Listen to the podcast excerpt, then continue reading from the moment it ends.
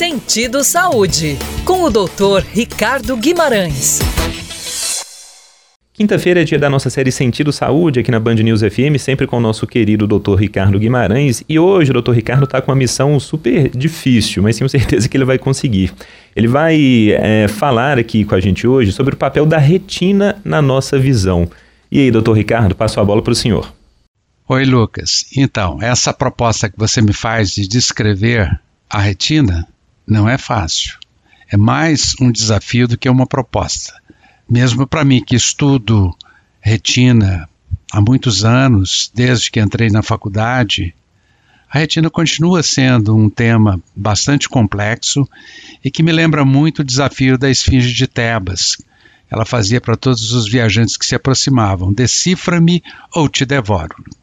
Em relação à retina, nós estamos no meio do caminho, já compreendemos muita coisa, mas continuamos sendo surpreendidos por novos fatos, como o que aconteceu recentemente, recentemente para a ciência, em 2002, quando um pesquisador chamado Ignácio Provencio chamou a atenção que existia uma nova célula que até então nós desconhecíamos, uma nova célula na retina que ninguém tinha visto antes. Então, para nós, oftalmologistas e neurocientistas, aquilo foi como descobrir descobrir que tem anos que você mora numa casa junto com a, com a sua família e tem uma pessoa morando ali que você nem tinha notado, né? Entende a surpresa dessa descoberta?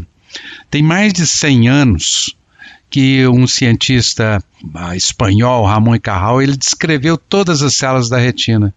E até 2002 essa descrição nunca tinha mudado.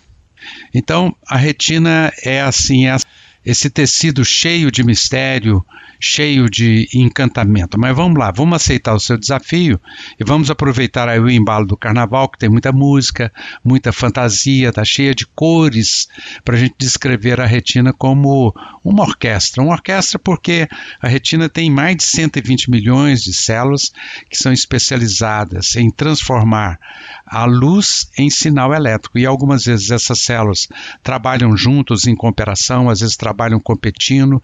Isso depende muito do tipo de informação que ela precisa retirar de uma determinada cena e o tipo de situação que ela se encontra, se lá está claro, está escuro, qual, qual célula que deve se envolver em um determinado trabalho. E lembrando que o olho não enxerga, o trabalho da retina não é de fazer o olho enxergar a visão não está no olho, a visão está no cérebro. Dentro do cérebro está tudo escuro, não entra luz no cérebro, não entra som, não entra cheiro. O trabalho do órgão é, sensorial é transformar um estímulo em sinal elétrico. No caso do olho, o que ele precisa fazer é usar suas lentes, a córnea, o cristalino, para focar a luz na retina. E o trabalho da retina é o de transformar a luz física seja a luz natural que vem do sol, a luz artificial que vem de lâmpadas é, elétricas, lâmpadas de LED, o trabalho da retina é transformar aquele sinal em um sinal neural, que é elétrico, para ser conduzido pelos neurônios. E a retina manda esse sinal para as várias áreas de visão do cérebro, porque a visão é processada no cérebro a partir da informação que é enviada pela retina. E muita gente fala da retina como se ela formasse imagem. A retina não é um scanner de imagem.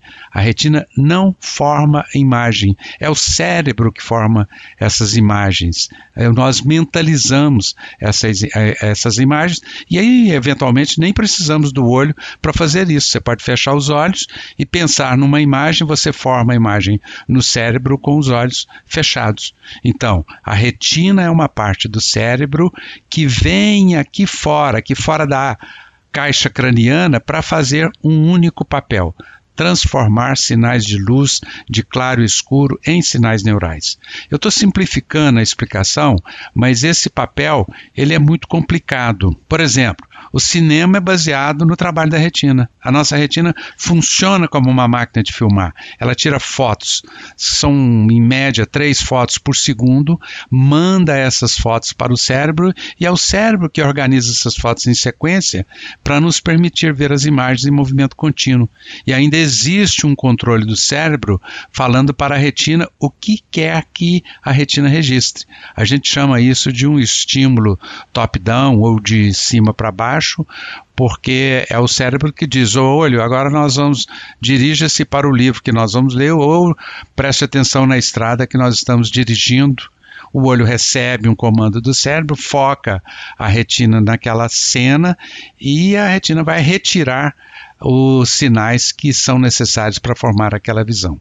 Eu comparo as células da retina com músicos e instrumentos de uma orquestra, porque elas trabalham juntas, seja, como eu disse, competindo, seja trabalhando de forma associada, mas cada uma fazendo um trabalho diferente. São várias células, não conseguimos abordá-las todas aqui.